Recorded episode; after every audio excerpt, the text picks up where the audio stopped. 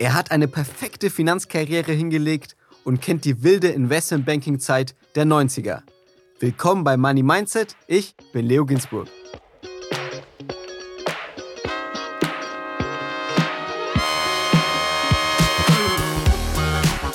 Disclaimer. Die Inhalte dieses Podcasts beinhalten keine Kaufempfehlung der Redaktion. Aktien, Kryptowährungen und Investments sind grundsätzlich mit Risiko verbunden.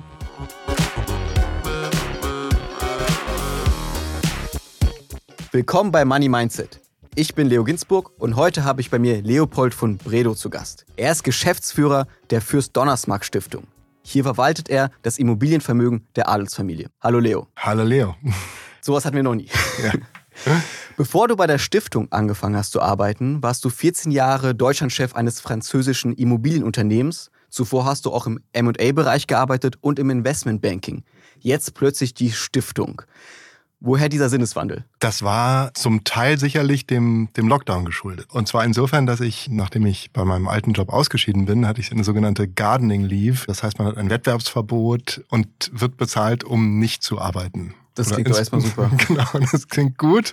Oder halt insbesondere nicht, nicht zur Konkurrenz zu gehen. Und das ist normalerweise der Moment, wo man dann vielleicht nach Patagonien fährt oder nach Bali und surfen lernt oder so. Aber es war halt richtig Lockdown. Und ich saß zu Hause in meinem Morgenmantel. Und es war ein, ja, ein etwas auferzwungenes Reflektieren dadurch, nicht? Denn ähm, man versucht dann diese Zeit doch irgendwie zu nutzen und überlegt sich, was, was, was machst du, wo willst du hin? Das ist eigentlich ganz gut. Ich kann jetzt mal ich habe auch so ein Coaching gemacht. Und dann war es ein bisschen Zufall. Ähm, es rief, es rief ein Headhunter an aus dem Blauen und sagte, hier, ich, ich, ich habe was für dich. Und ich war, muss ich gestehen, mental ganz woanders. Wie er sagte, es ist perfekt für dich. Und sagte, ja, du tell, was hast du denn? Also, ja, ist im sozialen Bereich. Und da habe ich erstmal ein bisschen gezögert, weil ich das nicht so, das war gar nicht so auf meinem, auf meinem Radarschirm würde ich sagen. Und da bin ich hingefahren. Dann habe ich mir, dann habe ich mir unser Reha-Zentrum angeguckt. Ich habe mit den Mitarbeitenden gesprochen, mit einigen.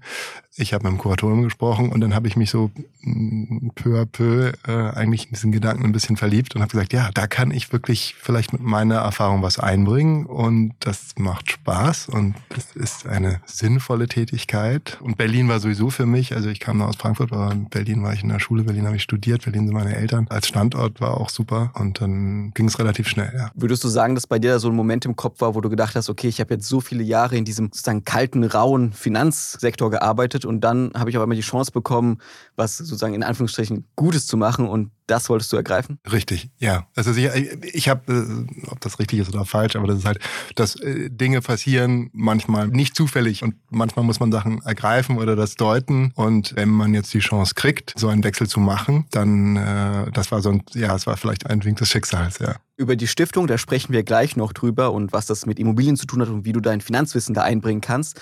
Aber lass uns nochmal äh, zurückgehen. Die Donnersmarck Stiftung ist ja eine adlige Familie. Dein Name, Leo von Bredow, klingt auch adlig. Kannst du uns da ein bisschen was erzählen? Woher kommt der Name? Bredow ist 60 Kilometer von Berlin, 50 Kilometer westlich. Ist halt auch so ein Ort. Da ist mein Großvater noch auf Bredow geboren und die Bredows waren in der Mark Brandenburg, gehen zurück auf die Sagen mit dem Teufel meistens. Und so eine typische brandenburgische Uradel. Ich habe auch ein bisschen gegoogelt, ja. äh, Stichwort Bismarck. Ist der auch Bismarck Beziehung, hatte, oder? Ja, Bismarck hatte eine, einen ältesten Sohn, der hieß Herbert, der hatte eine älteste Tochter.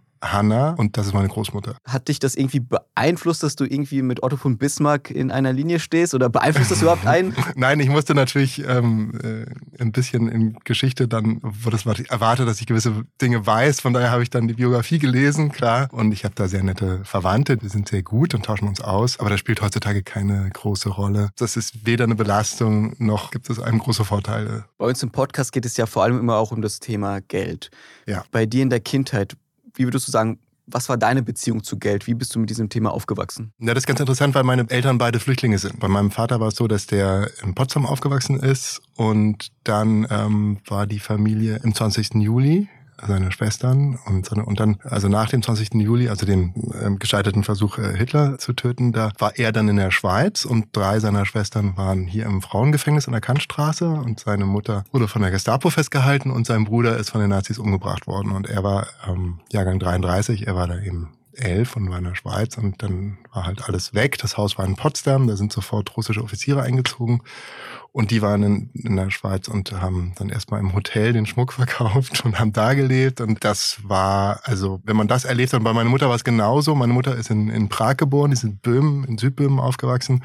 Und dort haben erst die Nazis, weil die auch überzeugte Antinazis waren und patriotische Tschechen, haben die Nazis erstmal das eingesagt und dann haben die Kommunisten es sofort von den Nazis übernommen. Und dann 1948 gab es einen Anruf und es hieß, ihr müsst jetzt raus, jetzt. Und dann sind sie mit dem Zug gefahren, jedes Kind hat einen Rucksack und dann ist der Zug in der Nacht irgendwo angehalten und hat ein Förster sie durch den Wald über die Grenze nach Österreich geführt, wo sie von Verwandten aufgenommen wurden. Also beide waren eben von, wenn man so will, von Riches to Rags. Und das war insofern natürlich ein Thema, dass man, man, man fühlte sich irgendwie stark verarmt und gleichzeitig meine Mutter, die war Sozialarbeiterin und, und äh, sagte immer, es spielt keine Rolle, es ist nicht so wichtig. Also das Geld ist eben nicht mehr da, mein Gott. Ja. So Dinge wie in dieser Generation, ähm, dass eben auch den, der abgelaufene Joghurtbecher, mhm. ja, den isst man noch.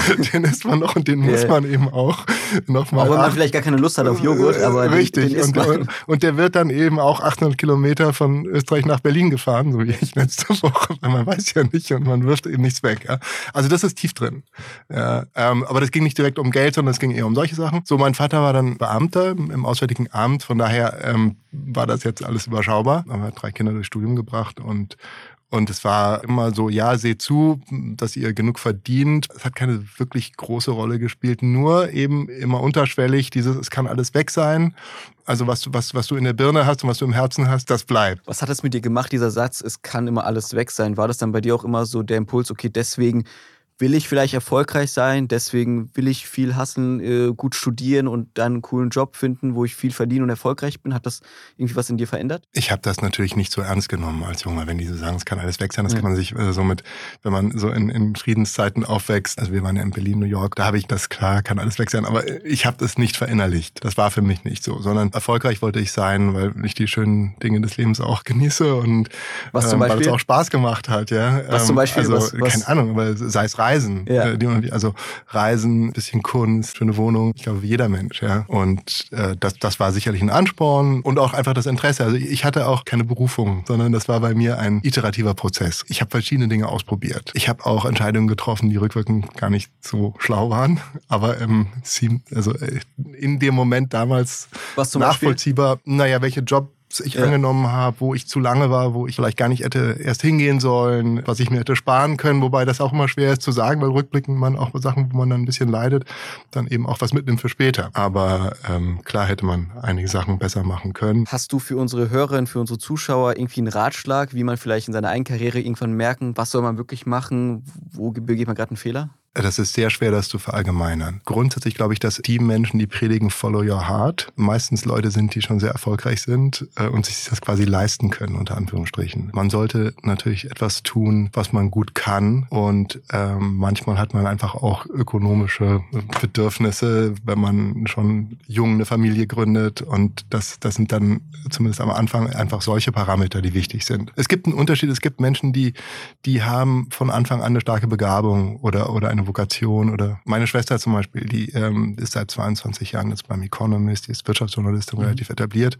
Die hat schon die Schülerzeitung mit, mit Christian Sievers zusammengeschrieben ja. hier in Berlin mit 14 und hat dann eben auch dementsprechend studiert, International Relations und diese Journalismusschule gemacht und es war relativ klar ab Teenageralter, was ihre Passion ist. Ja. Bei mir war das überhaupt nicht so. Ich habe alles Mögliche gemacht und wie gesagt iterativer Prozess, äh, mal den Job, mal das ausprobiert. Ich habe mal die Sommerakademie an der früher hieß das die heute UDK HDK gemacht, weil ich gerne gemalt habe. der Künste? Ja, ah, ja, ja, ja, ja, ja, weil ich gerne gemalt habe und weil ich dachte, ich habe eine Zeit lang sehr, sehr gerne Basketball gespielt. Ich habe dann am Ende des Studiums auch kurz damit geliebäugelt, eben weiter an der Uni zu bleiben und ein PhD zu machen. Und dann habe ich ja auch in meiner, ich habe beim Banking her von diesem klassischen M&A, dann habe ich Asset Management gemacht, ich habe Verkauf gemacht ein bisschen, bin dann als Manager in die Dienstleistungs Branche umgestiegen und jetzt bin ich im sozialen Bereich. Auch wieder Dienstleistung. Also es gibt natürlich Ähnlichkeiten und Verknüpfungen und das, was ich jetzt mache, ist gar nicht zu viel anders, als was ich vorher gemacht habe. Aber da kann ich nur sagen, also wenn, wenn man so wie ich ist und nicht so dann sollte man eben sich versuchen, dieses, diese Offenheit zu bewahren und nicht Angst zu haben, auch mal gewisse Dinge auszuprobieren. Man muss nur dann, wenn man sieht, das ist es nicht, das bin ich nicht, und das ist vielleicht ein Fehler, den ich auch gemacht habe, nicht zu lange verweilen. Bevor wir über deine Karriere sprechen, gehen wir nochmal einen Schritt zurück. Du hast Philosophie und VWL studiert, wenn, wenn LinkedIn stimmt. Ja, ähm, ja. Wann kam bei dir der Entschluss, okay, ich will etwas mit Finanzen machen, studieren, in diesem Bereich arbeiten? Wie kam das? recht früh, weil ich ging damals an die an die LSE, weil dort Karl Popper. Ähm, LSE für unsere Hörer, das ist die äh, London University. Genau, London, London School of Economics. Ja. Und die London School of Economics ist berühmt einerseits für Volkswirtschaft und dann gab es damals diesen, also in meiner Jugend relativ berühmten Philosophen Karl Popper, der einerseits Wissenschaftsphilosophie, das ist das, was ich studiert habe, gemacht habe, und dann eben sehr stark in die offene Gesellschaft, was das heißt, was, was macht eine Ideologie aus, was ist ein Dogma. Und das war in der Zeit, als die Mauer fiel und so ein großes Thema. Und dann äh, gab es den Investor Soros, George Soros, ähm, der auch ein, ein Popper-Jünger war und sich auf ihn bezog. Und mein Master war auch genau das. Mein Master war, der hieß Political Economy of Transition. Da hat man sich dann angeguckt, wie sich eine Wirtschaft eben von der sozialen Marktwirtschaft in den Kapitalismus hin entwickelt, Osteuropa, Südamerika. Und das war so ein bisschen der Zeitgeist, würde ich sagen. Ja, das hat, so wie heute wahrscheinlich Klima ganz vorne ist, war es für uns damals, wie machen die diesen Wechsel? Und wird das Pendel zu sehr, wird das in so ein Bare-Knuckle-Capitalism umschwingen oder wird es, wird es ja gemäßigt sein? Kann man überhaupt eine Demokratie erreichen in so einem Staat, wo so lange quasi die Stasi war? Und wie ist das wirtschaftlich? Wie ist die Umstellung am besten, dass die am wenigsten leiden? Wird die Umverteilung gerecht? Ter, als es vorher ist oder nicht? Beispiel Russland. Und das war sehr interessant. Und ich wollte zu diesem Karl Popper, in dem Moment, wo ich, der war schon sehr alt, da an die LSI kam, war der schon weg weg. Das war also das erste Jahr, wo er, dann war natürlich seine Jünger. Und was eben wichtig ist bei dem, ist eben politische Ökonomie, dass das natürlich was mit Wirtschaft zusammenhängt. Dass das, ja, also man kann, man kann das aus verschiedenen Aspekten, aber es hängt sehr stark zusammen. Und von daher war mir relativ klar, dass ich eben auch auf der Seite eher mitspielen will. Wenn ich mir das so anhöre, dann macht es eigentlich komplett Sinn, dass du jetzt bei einer Stiftung arbeitest, wo ja sozusagen auch, würde ich sagen, gemischt wird, so philosophische Themen und äh, volkswirtschaftliche Themen. Du bist ja nach deinem Studium, hast du im MA-Bereich angefangen zu arbeiten. Ich kann mir vorstellen, dass viele, die jetzt hier zuhören, MA spannend finden. Also man kennt ja viele Geschichten, dass man viel arbeitet, viel Geld verdient und in diesem Finanzsektor arbeitet. Kurz in einfachen Worten, was macht man da eigentlich den ganzen Tag? PowerPoint und Excel. Das ist leider so. Also das M&A-Geschäft ist natürlich interessant, weil es da um viel Geld geht, diese Transaktionen und das ist relativ dramatisch und kommt in der Presse vor. Die wahre Arbeit kommt danach, wenn man eine Firma gekauft hat und man muss sie integrieren, man muss daraus was machen, man muss Unternehmenskulturen zusammenbringen. Aber die Transaktion als solche und die Beratung hat sehr viel Aufmerksamkeit. So.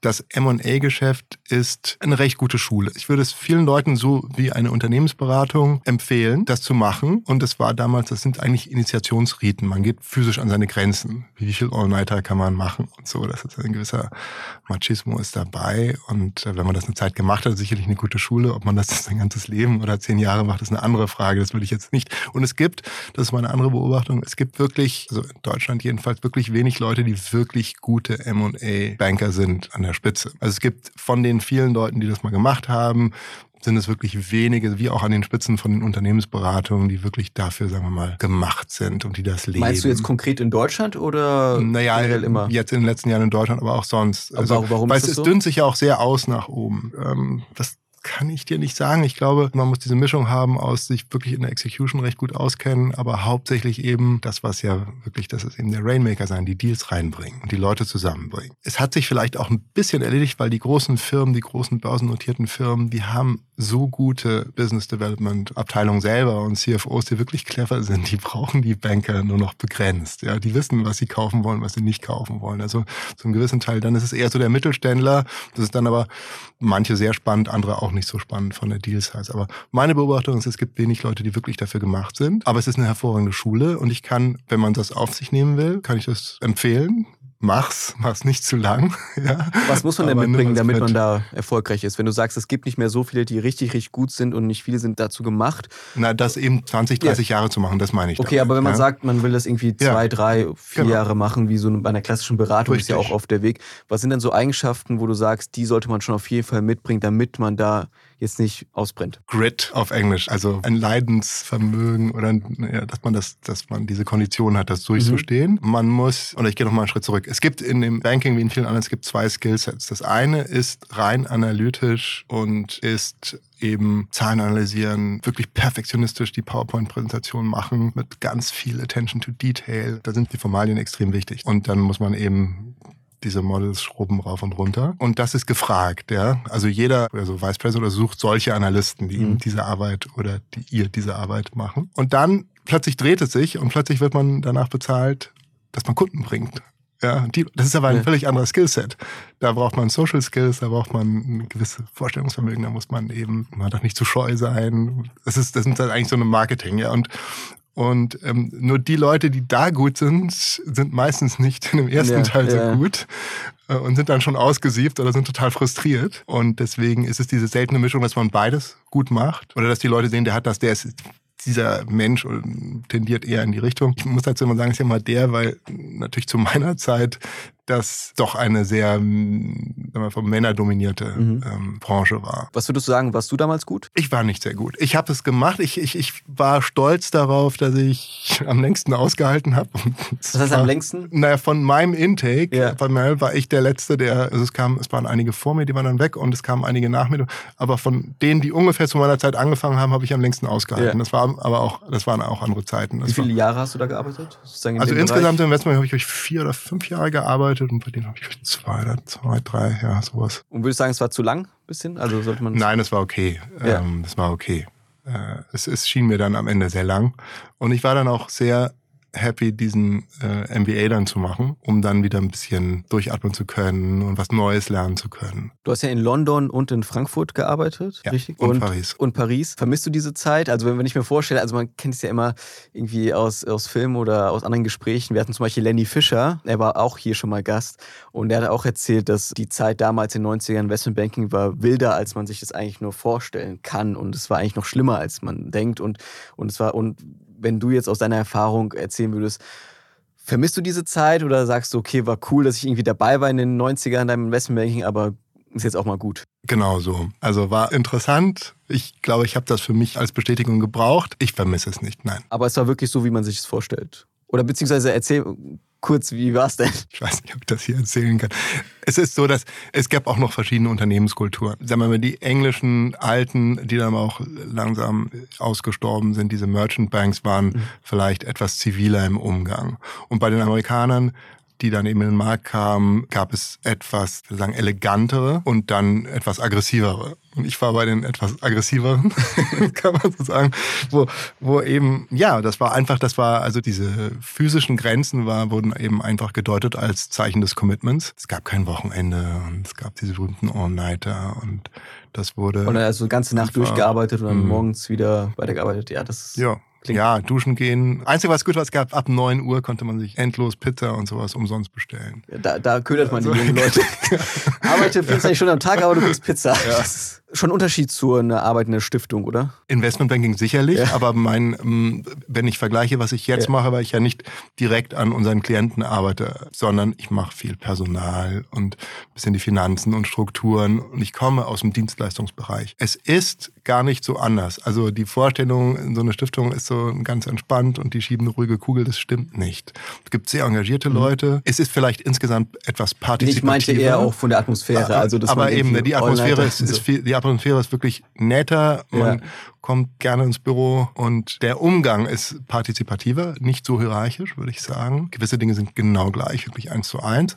Und dann ist eben das, was wir machen, was ganz Spezielles. Und die Gemeinnützigkeit ist ein Aspekt, der, sagen wir wenn man sich überlegt, was habe ich heute gemacht, wozu trägt das bei, ist das was. Aber natürlich im täglichen versucht man eben einen guten Job zu machen, ob man jetzt, ob man jetzt gemeinnützig ist oder nicht. Und was mich auch interessieren würde, zu deiner, als du Investmentbanking gemacht hast und generell in dieser Zeit, hast du dann auch angefangen, äh, selbst privat zu investieren oder wie gingst du da um, wenn du das erzählen willst? Ich habe in der Zeit, wo ich Investmentbanking gemacht habe, sehr, sehr wenig Zeit gehabt, irgendwas anderes zu machen.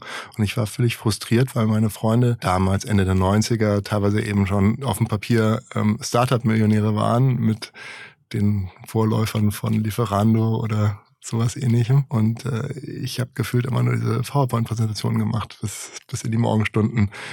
Ich habe zu einem ganz gewissen Teil in Aktien investiert, aber hatte wenig Zeit, mich drum zu kümmern. Und das kam erst später. Erst nach meinem MBA habe ich angefangen, ein bisschen zu investieren. Kannst du da kurz vielleicht einen kurzen Einblick verraten, wie investiert denn jemand, der M&A gemacht hat, Investmentbanking gemacht mhm. hat und Immobilienunternehmen geführt hat? Naja, äh, aufgrund meines Alters und dann, äh, ich kann mich noch erinnern an den 87er Börsencrash da. Und man erlebt gewisse Ups und Downs. Für mich selber war ich immer relativ konservativ. Das heißt, diese, so eine, so eine Art Drittel, dass man versucht, okay, ähm, ein Drittel Immobilien, ein Drittel in, in Wertpapiere wie Aktien und ein Drittel eher so in, in Cash. Das war so das Ziel, wobei natürlich, wenn man jünger ist, kann man auch viel mehr in Aktien, weil man auch mehr Zeit hat, ähm, investieren. Und nach 2003, Immobilien ist natürlich, wenn man jetzt auch jünger ist, das, das einzige Asset, wo man wirklich drauf borgen kann. Also auch wenn man wenig Kapital hat, ich hatte nicht viel aufgrund Kinder und so weiter, dann äh, war natürlich so eine Wohnung, kannst du eben hingehen und mit 20 Prozent EK dir den Rest borgen. Und das kann man bei anderen, bei Aktien natürlich nicht. Und damals hat sich dann auch, wenn man eben das vor zehn Jahren gemacht hat, ähm, war das auch noch gut. Ja, es sieht momentan anders aus.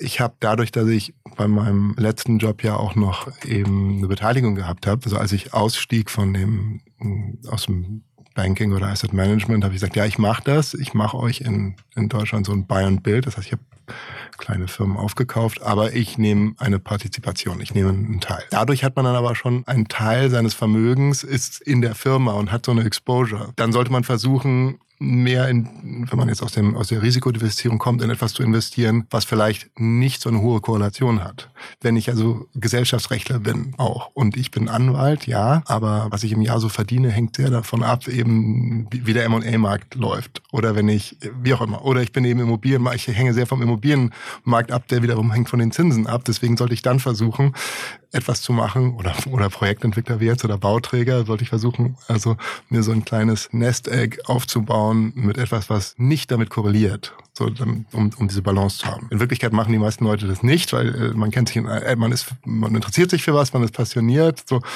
mein Vater ist 90, ähm, hat sehr viel in Aktien. Die klassische Lehre sagt ja, diese von 100 abziehen, er sollte 10 Prozent haben in Aktien, aber ist also nicht so. Andersrum hat er. Genau, genau, nicht ganz, aber ja, aber es macht ihm Spaß. Er hat auch viel zu viele verschiedene, aber es ist, und das ist ja auch wichtig. Also wenn ich, jetzt reden wir von Geld, was man nicht mhm. braucht, dass man, das kann ja auch eine Beschäftigung, das, dann, dann liest man die Zeitung, dann verfolgt man das, dann unterhält man sich mit einem Banker, der versucht einem Irgendwas dann irgendwie so ein Turbo das versteht man nicht, aber ist egal. Also das ist auch ein Aspekt, den darf man nicht vernachlässigen. Aber grundsätzlich würde ich sagen, dass sich die alte, also wenn, wenn ich jetzt ganz frisch irgendwo rangehe, diese alte Drittelregelung, also ein Drittel, ein, ein Drittel Immobilien, ein Drittel eben Wertpapiere, je nachdem, und ein Drittel sehr liquide, hat sich bewährt. Und bei den Aktien haben sich die Blue Chips ähm, und die dividendenstarken Werte auch sehr bewährt. Dann. Das heißt, das wäre auch dein Tipp, vor allem jetzt für Leute, die jetzt vielleicht Mitte 20 sind, ihren ersten Job haben, investieren wollen, würde so sagen, so sollte man anfangen oder wie du gerade gesagt hast, vielleicht am Anfang vor allem mehr auf Aktien setzen oder